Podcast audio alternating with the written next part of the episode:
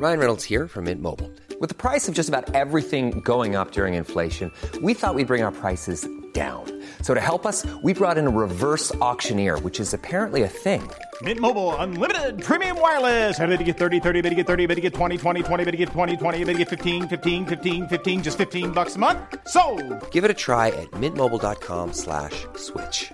$45 upfront for three months plus taxes and fees. Promo for new customers for limited time. Unlimited more than 40 gigabytes per month. Slows. Full terms at mintmobile.com. Heraldo Radio. La HCL se comparte, se ve y ahora también se escucha. Tarde a tarde, lo que necesitas saber de forma ligera, con un tono accesible. Solórzano, el referente informativo.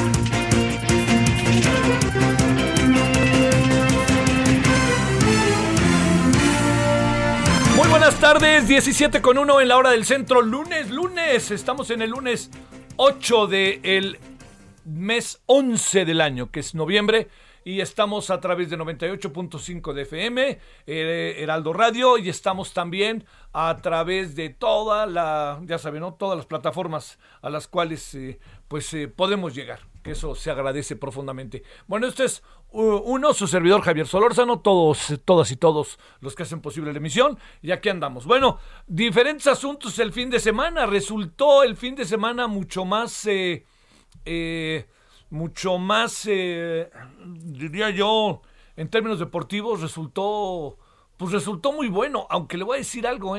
Eh, por lo que cuentan los que saben, yo no sé. Creo que el Hamilton medio menospreció al Checo Pérez y luego tuvo que decir, este, eh, perdónenme, no, no, no, no quise decir eso. Ahí como que medio menospreció al Checo Pérez. Pero bueno, al final dio ese tweet que acaba de darse a conocer, diciendo que no, que por ningún motivo era que, no, lo, no lo rebasó y que no le costó trabajo que no lo rebasara, dijo Hamilton. Y luego dio explicaciones técnicas que a lo mejor en este, en este sentido de lo que habla, de cómo se habla en Inglaterra, a lo mejor este, todo lo que estamos diciendo es exactamente este, lo que lo que real, realmente está diciendo algo que técnicamente tiene un valor. Pero bueno, el checo estuvo maravilloso. Su papá es este. Es, ahora sí que su papá es el, el, el, el papá del checo, es como, ¿qué le diré, no? Es, es, es, es, él está en la fiesta, ¿no? Hoy hasta hizo un artículo allá en Milenio, como para, pues también agradecerle, porque sí me imagino que el papá estar muy orgulloso de su hijo, pero le digo, es, este, el, es, es hasta las velas de la fiesta el papá. Bueno, pero eh, eso aparte, muy bien el checo, muy bien la organización, la cantidad de gente que bárbara. Hubo incidentes, sí los hubo, que si no hago fila, yo lo leí todo esto, ¿eh? no, no, no los hubo, pero no fui al Gran Premio y muchas cosas que pasaron ahí como para, para este, pa, pa, para aprender, diría yo, ¿no? Pero en general, la organización del Gran Premio de México, yo no dudaría que este año el Gran Premio de México volviera a ser el, gran, el mejor Gran Premio del año, como lo ha sido en ocasiones anteriores. El año pasado no fue porque no lo hubo, pero todo muy bien preparado, muy bien hecho, muy de fiesta, muy la gente, este, y la transmisión de Fox es formidable, qué bárbaros, ¿eh? qué buena transmisión técnicamente. Yo vi a ratos, pero qué buena transmisión. Bueno, punto y aparte, luego ganó el Canelo, que también nos gustó eso. Ganaron las Chivas, que también nos gustó eso, sudando, echando lágrimas y jugando mal, pero ganaron a Mazatlán. Porque el partido era muy importante porque Mazatlán también estaba jugando ahí el cutis y este y al final pues ya vimos lo que pasó, Chivas califica como fuere. Esta semana no hay fútbol porque vamos a ir a sufrir a Estados Unidos y a Canadá, a sufrir curso intensivo de sufrimiento. Va a ver si no, ¿eh? Ah, va a ver si no. Eso ya ya no es como era antes y además este, también los nuestros no están precisamente en el mejor. Sería ideal que ganaran los dos partidos. Ganando los dos partidos está en el Mundial, ¿eh? auténticamente. De oro que de cualquier manera hay muchas condiciones para ello. Pero bueno, este, eso es, este, esa es una parte de lo que hay. Lo otro es la boda. La boda de el señor Santiago Nieto. Cada quien se casa como quiere, ¿no? ¿Cuál es el problema? Que trataron de hacer algo de enorme, enorme discreción y acabó siendo de, ya sabe, ¿no? De escándalo. Lamentablemente para los novios, ¿no? Porque pues supongo yo que estaban ellos con la mejor de las condiciones para, para, este, para casarse y todo eso, pero pues lamentablemente, así, le diría, eh, yo diría que una funcionaria de este gobierno, a ver, yo una pregunta que hago y no es, no es ingenua, la pregunta es, eh, ¿usted cree que la señora Félix, Paola Félix, es la única que se sube en aviones privados de la 4T? ¿Usted cree que es la única? ¿Usted no cree, ahí pues no nos enteramos, ¿no? Pero usted cree que ella es la única que se sube en un avión privado y entonces ese es el, el, acto pecaminoso? ¿O, ¿O qué piensa? Hay algunos que dicen que se mueven, por ejemplo, se movían para ir de Acapulco a México, México a Acapulco, en sus aviones privados o rentaban un avión, no sé si fuera de ellos. Pero el asunto yo creo que es, es como el todo, ¿no? Es una funcionaria de tan altísimo nivel, eh, secretaria de Turismo, eh, que además eh, lo que sucede es que no tiene mucho de que la nombraron, y entonces queda ella así este, señalada, y no le queda otra que renunciar, el texto de aceptación de la renuncia de la, de la señora Claudia Sheinbaum es muy breve, y creo que pues tenía razón para que fuera muy breve y colorín colorado. Es, eh, la verdad que yo no dudo que hayan tratado de hacer las cosas eh, de, buena manera. El problema está en que no, no se trata de, de, de, hacer las cosas bien, o sea, de, bien, mal o regular, sino las condiciones y las secuelas que tienen estas cosas. Una de ellas es, más allá de la renuncia, es todo lo que eh, la 4T eh, y el gobierno mismo está tratando de imbuir, inculcar y hacer en materia de eh, en materia de, de pues de, de, esta, de, estos momentos eh, como muy fastuosos no que se hacían y yo voy en el avión y voy en primera clase y todas estas cosas. Pues bueno yo yo le diría lo que sí queda muy claro es que eh, lo que pasó pues pone en evidencia porque además trae una secuela eh, que el señor se haya casado en Antigua, hay razones por las cuales lo hizo de carácter personal que incluyen pues este a su propia familia, a su mamá, y a mí no me parece mal, pues además es hasta parece que era mucho más barato, el problema era el transporte, pero era mucho más barato, se va uno a México, Guatemala y llegan y si ellos están invitándolos si quieren ir, pues que vayan. Yo no yo ahí insisto. Aquí el asunto está en cómo queda ahí en una especie de doble moral porque por principio la Secretaría de Turismo no debió haber aceptado el aventón. ¿no? No lo debió haber aceptado, por más que fuera amiga del director del Universal. Hoy el Universal da una explicación que me parece muy razonable del asunto. Pero la, pelota, digamos, el director del Universal lleva ese dinero, lo declara y a la mera hora no le hacen mucho caso en, en la declaración, hay un malentendido y ya, el asunto se arregla y tan así que estuvieron en la boda y hasta donde entiendo les devolvieron el dinero.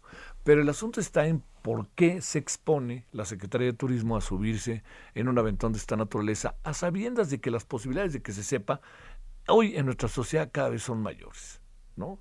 Porque si alguien le hubiera sacado una foto de los aviones quizás privados que llegaron a Guatemala, que se encuentra como 40 minutos para ahí, este, antigua de, de la capital, de la Aurora, que es el, el este, eh, el, aeropuerto de, la capital, el aeropuerto grande, pues, de Guatemala, yo le diría que eso que pudo haber pasado y que no pasó y que debió haber pasado, este, y todas estas cosas que se juntaron, me parece que fue, fue una especie de, eh, porque además quien queda mal es un poco el gobierno, ¿no? Porque sus funcionarios toman estas decisiones, le insisto, yo creo que, yo la verdad que le digo, creo que no debió, no debió haberse subido al avión y listo.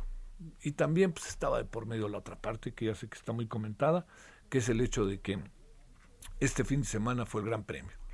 Y para lo que fue el Gran Premio y la importancia que tenía estar muy atento de él, más siendo secretario de Turismo, pues las cosas las, las, se ponen más complicadas, como al final sucedió, porque el Gran Premio fue un éxito rotundo, ¿eh? no medias tintas, rotundo en todos los niveles, en el aspecto deportivo, organizacional y de dinero. Fue realmente redondito el Gran Premio. Bueno, esos este, son algunos de los asuntos que el fin de semana nos estuvieron acompañando.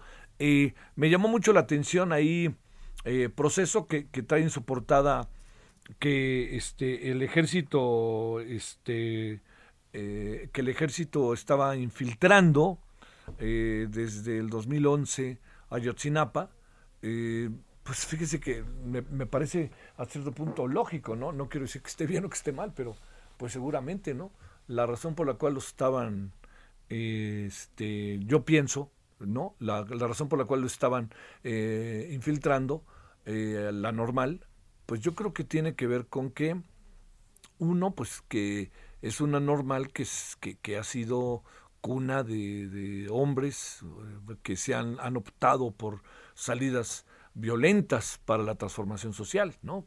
Eh, entonces, pues, supongo que ahí tendrían que hacerlo, no quiere decir que esté bien, insisto. ¿eh? Y lo otro es porque también, pues, tiempo después se habló de que estaban infiltrados por carteles de la droga. Entonces, digamos, tiene esa lógica de movimiento, lo que lleva a pensar que tenían suficiente información de cosas que podrían pasar y que a lo mejor eventualmente, independientemente del estado de las cosas al interior de la normal, era algo que se podía evitar.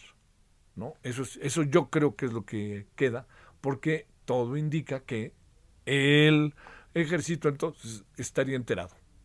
Ese es el asunto y, y a lo mejor fue un testigo pasivo cuando debe haber sido un testigo activo de lo que estaba pasando. No quiero decir que el ejército se llevó a los muchachos, pero si el ejército estaba infiltrando y tenía información, ¿qué supone uno que tuvo que hacer el ejército?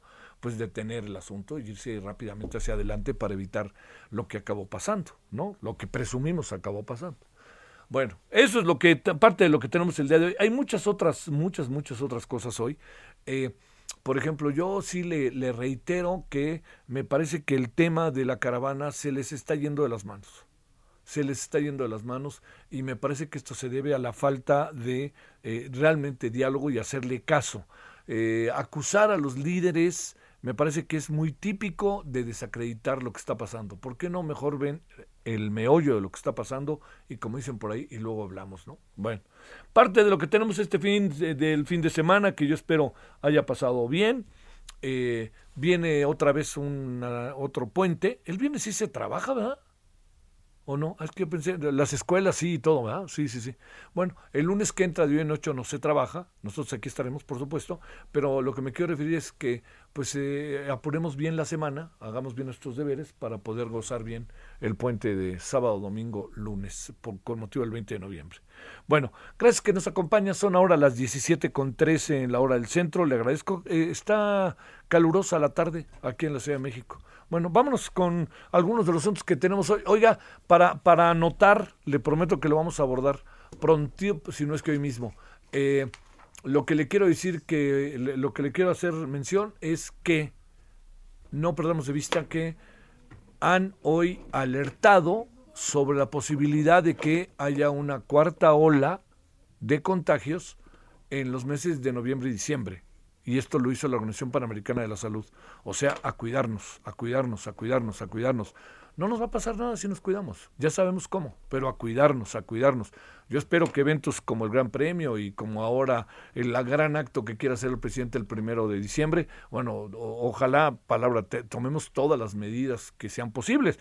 Acuérdese, si usted está con las vacunas, no quiere decir que no le va a dar quiere decir que el efecto va a ser diferente que si no las tuviera. Mucho, muy diferente. Bueno, vamos entonces con lo de hoy. Solórzano, el referente informativo.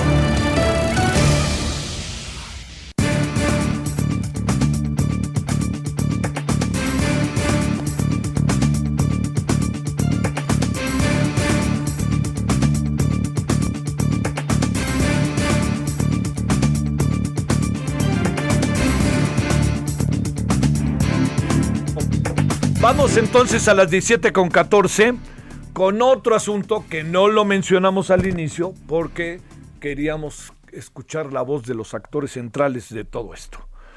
Eh, ¿Usted cree que ya se resolvió el problema del desabasto de medicinas? Y sobre todo que ya se les entrega regularmente las medicinas a los niños con cáncer. Bueno, pues ahí le va la historia. Luis Fernando Reyes Guzmán es papá de Fernando Gael, vocero, él es vocero de los papás de niños con cáncer. Luis Fernando, te saludo con gusto, ¿cómo has estado? Hola Javier, muchas gracias a, este, a ti, a tu auditorio, muchas gracias por el espacio. Al contrario, a ver, cuéntanos la historia, ¿en qué estamos? Pues estamos, eh, creo yo que peor que al principio, ¿eh? A ver. Ahorita los papás reportamos en 27 estados de la República desabasto de medicamentos oncológicos. Este, aproximadamente afectados, afectados directos, más de 5 mil pequeños por desabasto oncológico. Entonces ahorita los papás estamos muy preocupados porque eh, ahorita el tema ya está más, más complejo. Ahorita ni las autoridades locales de cada municipio donde hay un hospital eh, de cáncer este, le pueden dar solución al tema. Entonces ya la responsabilidad ya recae directamente en el gobierno federal porque todos los municipios del estado donde hay desabasto eh, le echan la culpa al gobierno federal. Entonces pues nosotros vamos a, a, continuar con estas protestas que, hemos eh, eh, hecho estos tres años, pero más fuertes, este Javier. Ah, Vamos a... A ver, ¿qué es lo que ha pasado desde los últimos días en que hemos hablado ahora? ¿Hay algo que sea diferente, algo que sea distinto? Eh, ¿Avanzamos? ¿Qué les dice la autoridad? ¿Hablan con las autoridades? ¿En qué andamos? Ahorita no tenemos contacto con autoridades federales. Ahorita lo único que eh, los papás hemos hemos este notado es que el medicamento ya no llega ni a cuentagotas simplemente no llega al hospital y otra cosa que, que los papás habíamos este platicado hace uno, hace unos días es que eh, en el hospital por ejemplo en el hospital de la niñez oaxaqueña este los, los los médicos del hospital nos comentaron palabras de los médicos que son ciertas de que las nuevas reglas de, del INSABI para que operen los hospitales, para que se adhieran a, estas nuevas operaciones en diciembre, este, un paciente que, que recaiga, este, que, que necesita otra vez tratamiento, el hospital ya no le va a dar el tratamiento. Por, por órdenes del INSABI, el niño va a pasar a cuidados paliativos, es decir, ya no le van a dar el medicamento. Ah, y, cuando un y cuando un paciente fallezca, cuando un paciente fallezca, el hospital tiene que reponer el medicamento que ha gastado, que gastó en el niño en su tratamiento. A ver, a ver, a ver, a ver, espérame, eh, eh, esta última parte, perdóname, Luis Fernando, no la entendí muy bien. O sea, cuando, cuando un pequeño, cuando un pequeño eh, fallezca, desafortunadamente, el hospital va a tener que reponer el medicamento gastado en ese niño fallecido, porque no le curaron el cáncer. Así va a estar Así van a estar las nuevas reglas de, del INSABI donde todos los hospitales se adhieran.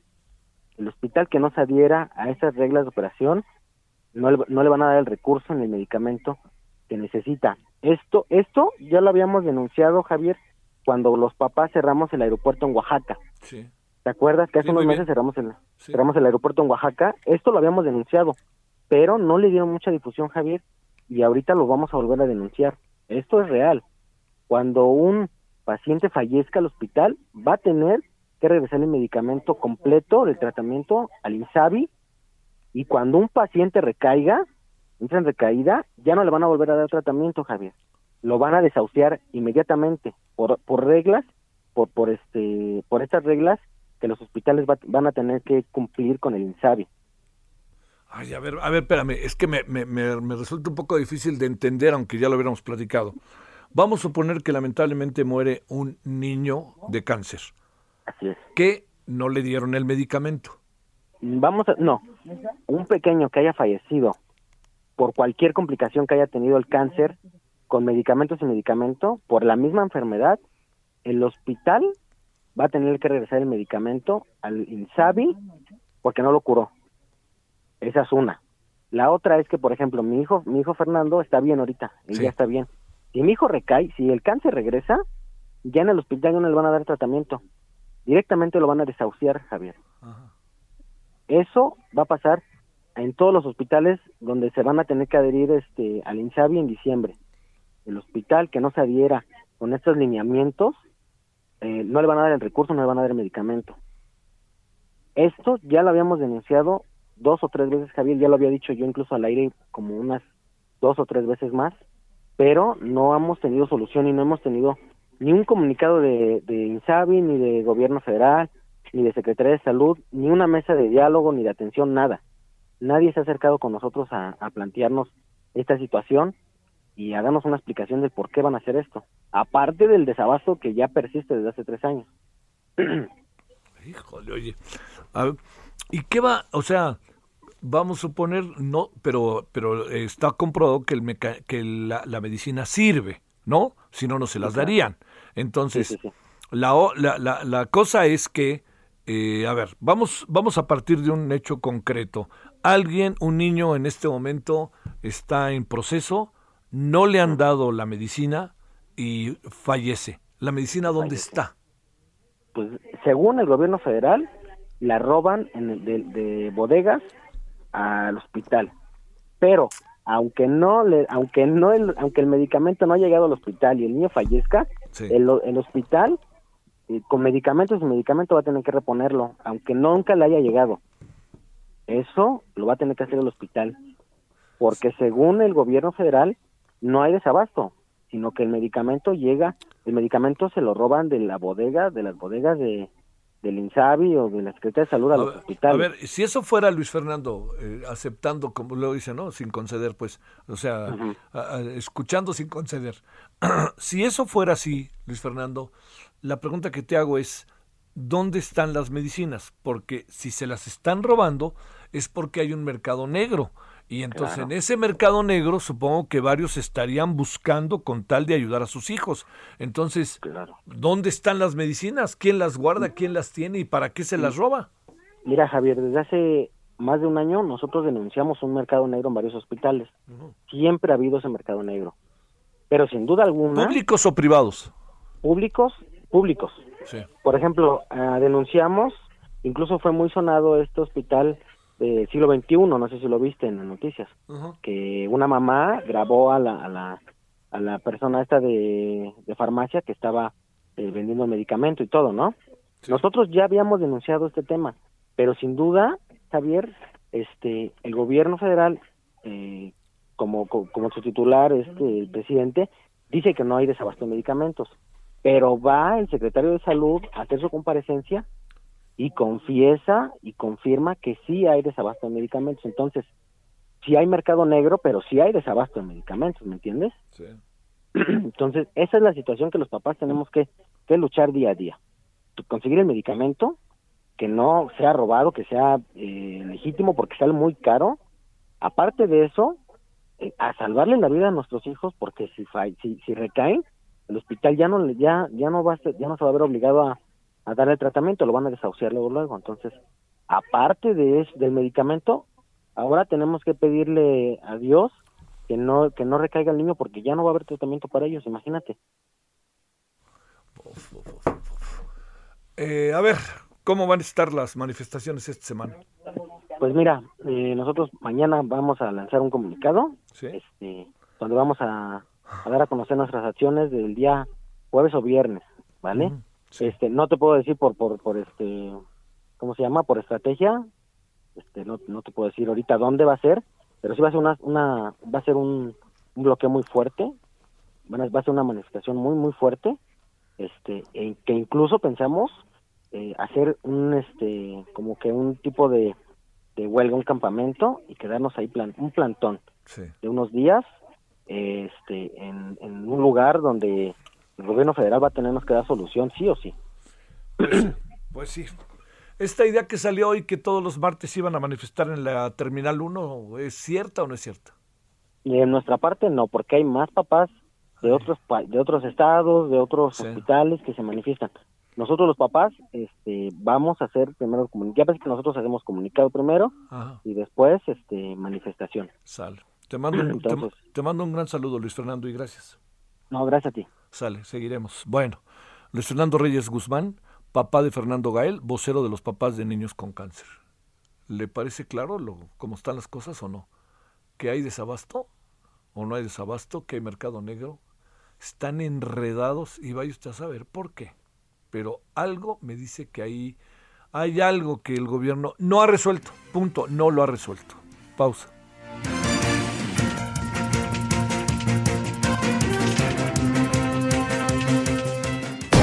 El referente informativo regresa luego de una pausa. Heraldo Radio, la HCL se comparte, se ve y ahora también se escucha. I'm Sandra, and I'm just the professional your small business was looking for. But you didn't hire me because you didn't use LinkedIn jobs. LinkedIn has professionals you can't find anywhere else, including those who aren't actively looking for a new job but might be open to the perfect role, like me. In a given month, over 70% of LinkedIn users don't visit other leading job sites. So if you're not looking on LinkedIn, you'll miss out on great candidates like Sandra. Start hiring professionals like a professional. Post your free job on linkedin.com/spoken slash spoken today.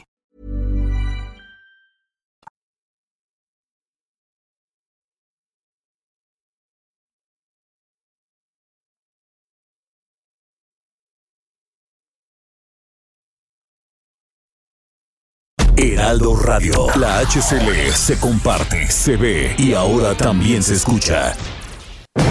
Estamos de regreso con el referente informativo.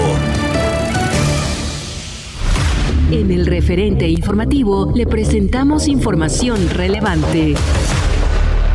Tras 20 meses de restricciones, Estados Unidos abre frontera con México a vacunados. Consumo mexicano cae 0.6% en agosto, suma tres meses a la baja según INEGI. Quintana Roo se incorpora al nuevo sistema de justicia laboral en el país. Diputados del PRI buscan penas más duras contra maltrato animal en Nuevo León.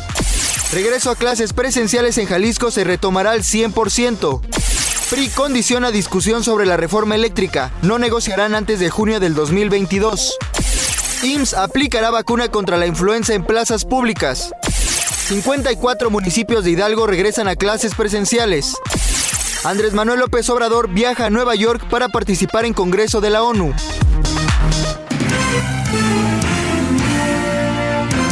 Esperamos sus comentarios y opiniones en Twitter. Arroba Javier Solórzano.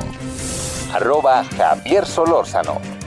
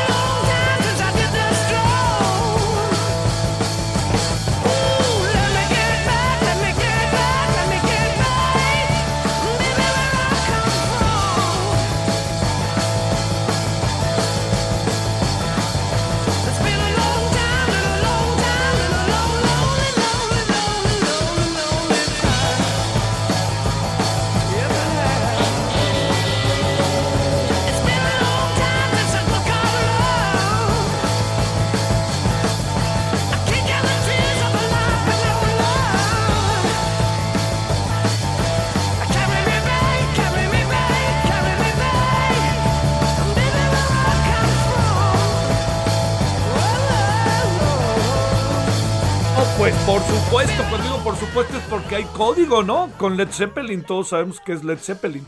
Bueno, se llama rock and roll, como su nombre lo dice. O sea, ¿qué? Rock y roll. No hay manera, no, no es. Son de esas expresiones que no tienen traducción, ¿no? O sea, que es rock, piedra y rola, algo así, pero no, no, no entremos en eso. Bueno, un día de hoy, pero del 71, hace 50 años. Cuarto álbum de Led Zeppelin, Led Zeppelin 4. Así se llamaba el álbum. Bueno, aquí andamos.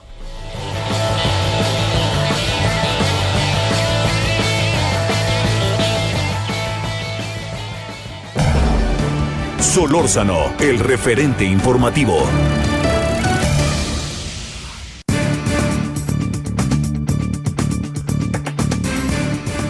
Bueno, vámonos hasta la COP26, si le parece. Natalia Lever, quien es directora de Climate Reality Project América Latina, eh, está con usted y con nosotros. Querida Natalia, gracias. ¿Cómo has estado? Hola Javier, pues por acá de noche acompañándoles para platicar qué está pasando acá en Glasgow, Escocia. Bueno, este, ¿el clima ya está haciendo frío ahorita o no? Hace frío, pero menos de lo que está cordial. Ah, bueno, eso está bien. Este, yo diría que lo ideal sería que hiciera mucho frío para que sigan dando cuenta que hay cambio climático, ¿no? O algo así para que lo sacudan y se den cuenta en carne propia otra vez. Este, oye, a pues, ver, te pregunto, eh, ¿Qué balance sacas de esta primera semana y días?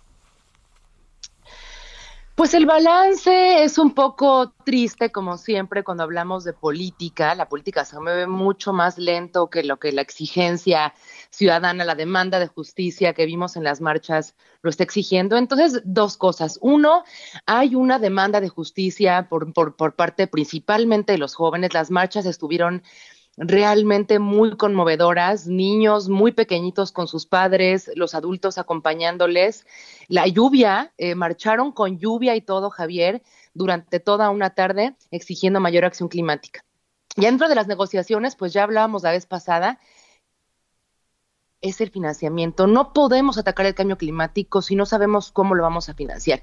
Y hay un riesgo muy grande de que esta COP, esta conferencia, no termine con una ruta clara de cómo vamos a avanzar con esos flujos financieros. Y el éxito de la COP se vería cerrando las brechas, reduciendo las brechas de la, de, del financiamiento.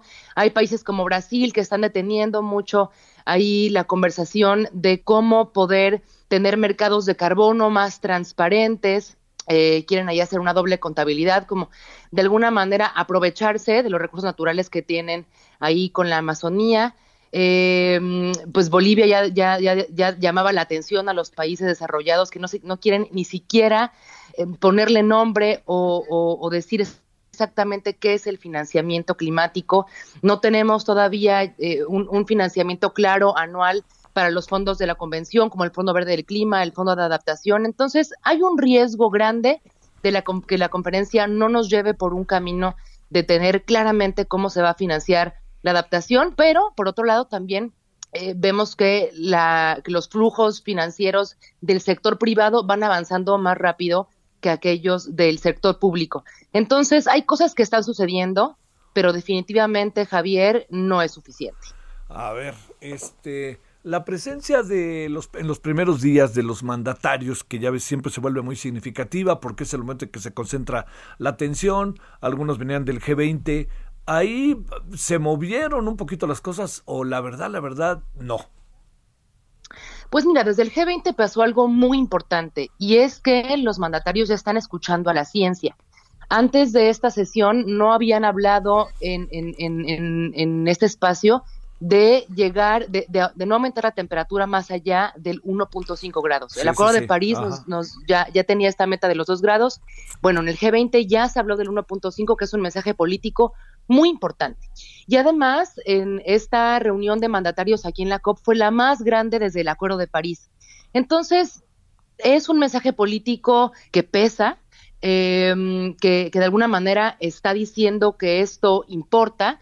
Ahora, pues lo difícil es que los países desarrollados pongan su dinero en donde están poniendo sus palabras. Em, porque hay, hay ya muchas pérdidas y daños alrededor del mundo en los países que han sido más golpeados por el cambio climático y ese, Javier, es el punto focal eh, que está deteniendo las negociaciones. Los países que, que han sido más golpeados quieren fondos nuevos, adicionales y basados en las necesidades que, a los que los han empujado la, crisis climática. Eh, también, pues ya hay una meta del financiamiento de 100 billones de dólares anuales que no se ha cumplido, pero que además tiene que triplicarse. Eh, también se está pidiendo que el 50% de ese financiamiento vaya a adaptación, que se realicen revisiones anuales de este progreso y que se brinden, como ya decía, financiamiento a fondos de la convención que nos ayuden a tener como mayor claridad y más continuidad en los proyectos que se llevan a cabo en los países. Así que, pues, pues, ah, hay un mensaje político, pero ahora lo que necesitamos es un mensaje, eh, pues, financiero, ¿no? ¿Dónde van a estar los recursos? para llegar a donde tenemos que llegar. A ver, la otra que, que, que para echar a andar el, el tema, que es, eh, por, por, lo que fuera, la delegación mexicana, particularmente la titular del área, eh, va la segunda semana, no va la primera semana en que pasan cosas. Hay algo que pudieron haber postergado, pero no lo postergaron, que era su comparecencia, ¿no? Este, Natalia, por eso no llega la primera semana. ¿Qué tanto cambian las cosas? ¿Qué tanto nos colocan como un actor? Ya, pasamos a actor secundario, no estamos en primera fila. ¿Cómo ves las cosas? No estamos en primera fila, Javier. Creo que ese liderazgo para el mundo, eh, para los países en desarrollo y para América Latina, lo hemos perdido. Eh, de manera importante. México no ha tenido una participación destacada en la conferencia de las partes y pues pues, pues no, no, no vemos los elementos para que suceda, ¿no? México, si bien no es de los, de los cinco países más contaminantes, sí está entre los trece más contaminantes del mundo y podríamos estar haciendo mucho más, pero pues no, en esta conferencia no se ve una participación de México que esté tomando el liderazgo en las negociaciones y que esté empujando hacia mayor ambición por el parte del mundo en desarrollo. Ay, ay, ay. A ver, ¿y lleva, llevamos algo en el portafolio para debatir, discutir, proponer, eh, con sobre todo también en esta que llegó, lo, ya lo platicamos, pero volvamos a hablar, si no te importa, que llegamos tarde a la firma, pero firmamos, que eso me parece importante, pero también que el presidente dijo que tiene que ver con sembrando vidas, toda esta parte, no lo digo ni con escarnio ni con otra razón que no sea conocer exactamente cuál es el estado de las cosas y México qué papel está jugando. Bueno, pues una cosa muy importante es eh, que, México está trabajando por poner un lenguaje de derechos humanos, de género, de justicia con los grupos de negociación de, de comunidades indígenas. Eso es importante porque recordemos que las comunidades indígenas protegen casi el 80% de la biodiversidad del planeta y de pues los espacios intactos que nos están permitiendo sacar esa contaminación de la atmósfera. Entonces, en ese sentido, desde la COP25 México viene trabajando eh, para asegurar que estos temas de género, derechos humanos y, pueblos indígenas se tomen en cuenta en el lenguaje de la COP. Pues sí, qué bueno que al final firmamos. Eh, ahora, pues entonces tenemos que revisar este programa de Sembrando Vida, que hoy no tiene un componente de cambio climático porque pues no, no, no, no sabemos cuánto deja de, cuánto, cuánto eh, contaminación saca de la atmósfera, no tiene un elemento de monitoreo, verificación y reporte, y por lo tanto, pues no puede ser tomado en cuenta como un programa de cambio climático, pero ojalá ya después con, con esta firma y con los recursos que vienen asociados a, a, este proyecto de bosques, eh, pues, pues lo revisemos y realmente sí tenga un componente robusto de cambio climático eh, además de detener la deforestación, ¿no? Híjole, híjole. Oye, este, ¿en qué, en qué puede acabar? ¿Cuánto falta? Eh, ¿Dos semanas? Pues ya termina esta semana, Javier. Eh, mira, ahora vamos ya en 140 países que se han comprometido a la carbono neutralidad. Eh, pues ya varios bancos también se han comprometido a sacar de sus portafolios la deforestación y el subsidio de los combustibles fósiles, eh, pues puede acabar en, en, que logremos realmente poner a la ciencia en el, en el centro de las, de las negociaciones con esto que te decía eh, de, poner el 1.5 como la meta. Eh, y, y que haya un lenguaje muy claro de que tenemos que dejar de utilizar los combustibles fósiles, dejar de subsidiarlos, dejar de financiarlos, dejar de utilizarlos y también que quede muy claro que la protección de los ecosistemas tiene que ir a la par de la disminución de las emisiones. Eh, pero definitivamente el éxito más importante es que definamos cómo se va a cerrar esa brecha, esa fecha, esa brecha de financiamiento y que lo podamos revisar de forma anual. Hoy se revisan de forma eh, cada cinco años las NDC de los países. Ojalá que en este documento final tengamos tengamos eh, términos de tiempo mucho más cortos para poder ir viendo el avance eh, y, y, seguir juntando compromisos hacia la carbono neutralidad, pero más importante, hojas de ruta de cómo se va a empezar a implementar esta transición. A ver, va una última. Este, en estas cosas siempre nos llenamos de promesas padrísimas, pero hay comisiones de seguimiento que le vayan jalando ahora sí que si me permites, este, las orejas al mundo? Pues hay varios proyectos, Javier. Está el Global Stocktake, está el Carbon Disclosure Project, están, hay, hay, hay, hay varias plataformas que están dándole seguimiento a cuáles son las metas de los países, por un lado, y si son lo suficientemente ambiciosas. Hoy sabemos que no son lo suficientemente ambiciosas, pero también si además las están cumpliendo. La mayoría de los países no lo están cumpliendo.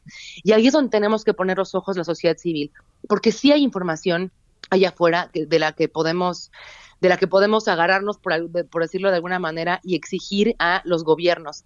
Eh, acaba de salir también un, un reporte de Global Witness que nos dice que los datos que están utilizando los países eh, para presentar sus metas ante la convención, pues son tramposos. Muchos no utilizan datos certeros y ahí eh, las universidades y los centros de investigación tenemos que hacer mayor trabajo para sacar a luz la verdad y tener más transparencia y seguir evitando que haya tantos, tanto lobista de combustibles fósiles en las COPs, ¿no? Eh, hay información allá afuera, tiene que ser de mejor calidad, pero definitivamente sí tenemos las herramientas como sociedad civil para, para estar dando seguimiento y tenemos que hacerlo.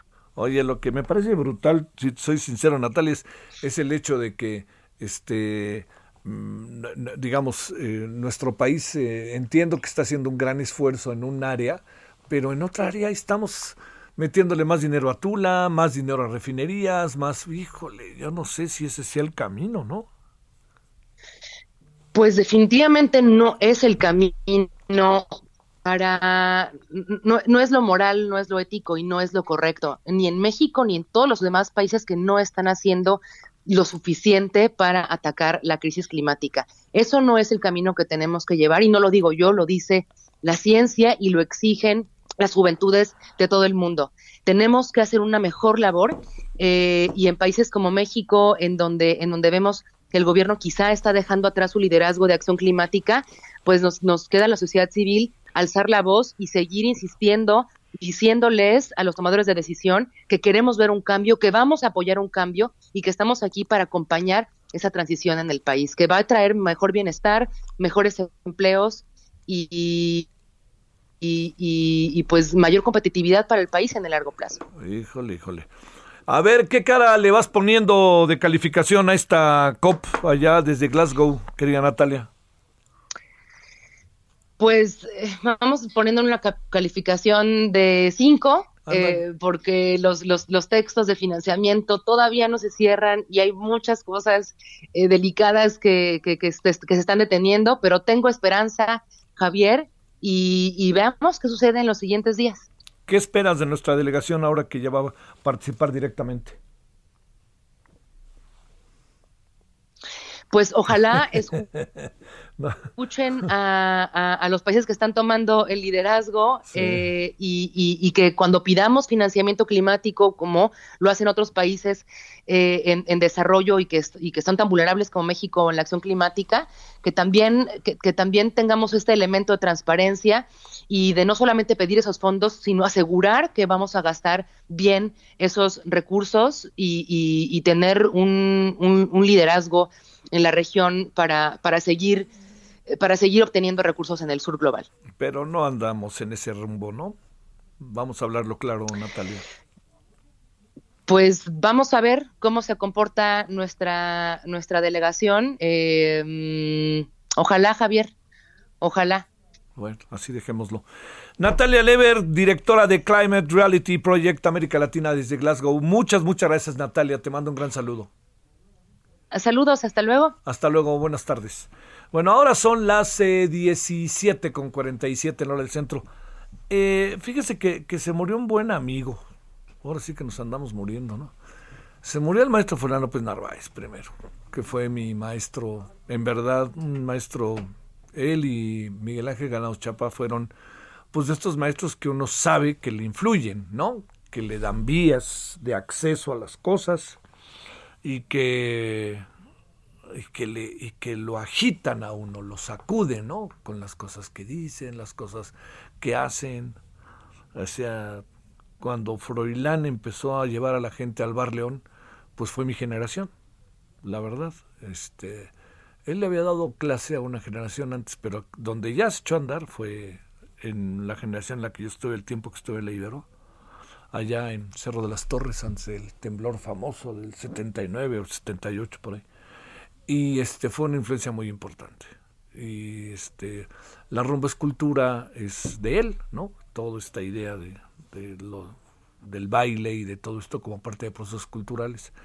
Y este, hablaba mucho de algunas frases que Pepe Gordon ahora las, las, estuvo recordando en, eh, en los tweets, ¿no? La revolución es alegría, por ejemplo. Parece muy obvio, pero pensemos en este, en este sentido tan de, tanta victimización que había en los 60 y en los 70 por el cambio social y en un país como México que era una este era una dictadura pero cariñosa como luego dicen o una dictadura perfecta como diría Vargas Llosa. Y luego eh, este fin de semana otro muy buen amigo Enrique Rocha pero buen amigo divertido. A mí me contó unas anécdotas este Enrique Rocha eh, de cosas que él compartió con Carlos Fuentes, con Gabriel García Márquez, con una gran cantidad de personajes importantísimos en su época de juventud, ¿no? Un poco por ahí. Y también en época en donde él este, se convertía en el, pues luego le pusieron el vampiro de la zona rosa y cosas así que era realmente formidable. Lo recuerdo porque la última vez que nos vimos no fue hace mucho y ahí nos sentamos a platicar largamente. Pero no sé qué, qué, qué tristeza me dio, porque pues son personajes además muy queridos y además la voz que tenía este Enrique era una voz formidable y además también porque yo creo que era un hombre que de muy culto, muy culto y era bueno con hasta con Dalí se dio un quien vive, un hombre muy culto, pero además un hombre muy padre, muy padre, muy buen cuate. Así que, pues, mi querido Enrique, ahí te mando saludos, maestro Froilán, ahí le mando saludos. Nos hablábamos el maestro Froilán y yo de usted, siempre nos hablaba de usted. Este, y muchos saludos a los dos, eh, donde anden, y con enorme cariño y respeto, solidaridad a su gente, que es mucha, ¿no? la pareja de, de Enrique le mando un abrazote. Bueno, 17 con 51 en la hora del centro. Vámonos con Atahualpa Garibay, adelante, vámonos hasta Baja California contigo.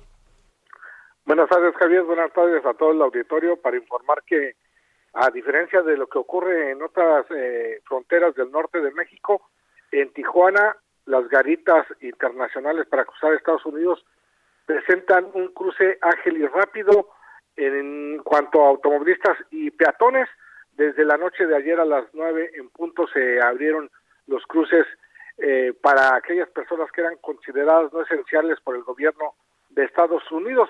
Solamente en Mexicali algunas familias o personas acudieron desde la noche del domingo a hacer fila para cruzar a la Unión Americana, pero no no tardaron mucho en poder cruzar ya que contrario a lo que se preveía está siendo rápido el cruce por la garita, sobre todo de Mexicali Caléxico y de Tijuana con San Diego, sobre todo en la garita de San Isidro, en donde el tiempo de espera ha sorprendido a los propios tijuanenses, es de 20, 30, 40 minutos en automóvil y a pie es de entre 20 y 30 minutos. Se esperaban filas kilométricas después de un año con 10 meses, Javier, de que no se podía cruzar a Estados Unidos, solamente los residentes, quienes nacieron allá o quienes tienen la ciudadanía o trabajan en alguna actividad considerada por los propios estadounidenses como una actividad esencial o estratégica eran quienes podían cruzar. Sin embargo, a partir de este lunes 8 de noviembre ya se permite el cruce también a los turistas, aunque las autoridades prevén que el flujo eh, mayor se dé este fin de semana, sobre todo porque eh, los comercios del vecino estado de California están haciendo ofertas extraordinarias para los potenciales consumidores que representan los habitantes de Baja California. Así que aquí todo transcurre con normalidad o relativa normalidad, a diferencia de otras garitas en donde se reportan filas de dos, tres, cuatro, hasta cinco horas para cruzar a Estados Unidos, Javier. Sale, muchos saludos a Atahualpa, buenas tardes. Un saludo. Vámonos ahora a Sonora, donde también se reveló allá en la parte del norte del estado. Vámonos, Gerardo Moreno, adelante. Hola, ¿qué tal? Buenas tardes, es un gusto saludarte. Y efectivamente acá en el estado de Sonora también ya se realizó la reapertura de la frontera con Estados Unidos. Y déjame comentarte que desde la noche del domingo, el día de hoy, ya había largas filas, pero fue afortunadamente y para sorpresa de muchos, fue un proceso que se llevó a cabo sin ningún contratiempo, incluso ya después de las ocho o nueve de la mañana, ya los tiempos de espera se redujeron hasta 10 minutos por automovilistas ya prácticamente sin fila. Te platico, por ejemplo, estuve por la garita de Denis de Concilio en Nogales, Sonora y de Nogales, Arizona, y eso de manera normal, sin complicaciones, con un flujo constante de automovilistas. Eh, desde las 10 de la noche ya había personas haciendo fila, incluso se van a contar hasta más de 500 automóviles ahí durante la madrugada, pero a las 0 horas se abrió la frontera pasando el primer automovilista que fue una familia de Hermosillo, exactamente a las 0 horas con 4 minutos. Te platico que el alcalde de la ciudad de Nogales, Arizona, pues aclaró que el interés principal para reabrir la frontera eh, pues fue porque este cierre separó a muchas familias que tienen miembros en ambos lados de la frontera, además de claro el impacto económico y social que esto eh, provocó. Te platico, como te comentaba, que ya después de las 8 de la mañana, pues hay, hay una manifestación pequeña de migrantes a una cuadra, pero todo sucedió Mucha, mucha, mucha, muchas gracias, Gerardo, gracias. Bueno, nos vemos a las 21 horas en hora del Centro Heraldo Televisión. Adiós. Hasta aquí, Solórzano, el referente informativo. Heraldo Radio. ACAST powers the world's best podcasts. Here's a show that we recommend. The Real Housewives is a guilty pleasure for most, but if you're looking to not feel guilty about that pleasure, tune in to Everything Iconic with me, Danny Pellegrino, where I break down all the messy moments and behind the scenes antics of Bravo's popular franchise. And on Everything Iconic, I also interview celebrity guests like Kelly Ripa, Kiki Palmer, Drew Barrymore, Cameron Diaz, and more about their guilty pleasures, their past work, and so much more. So if you're pop culture obsessed and find yourself watching way too much reality TV like me, tune in to Everything Iconic with Danny Pellegrino wherever you listen to podcasts. ACAST helps creators launch, grow, and monetize their podcasts everywhere. ACAST.com.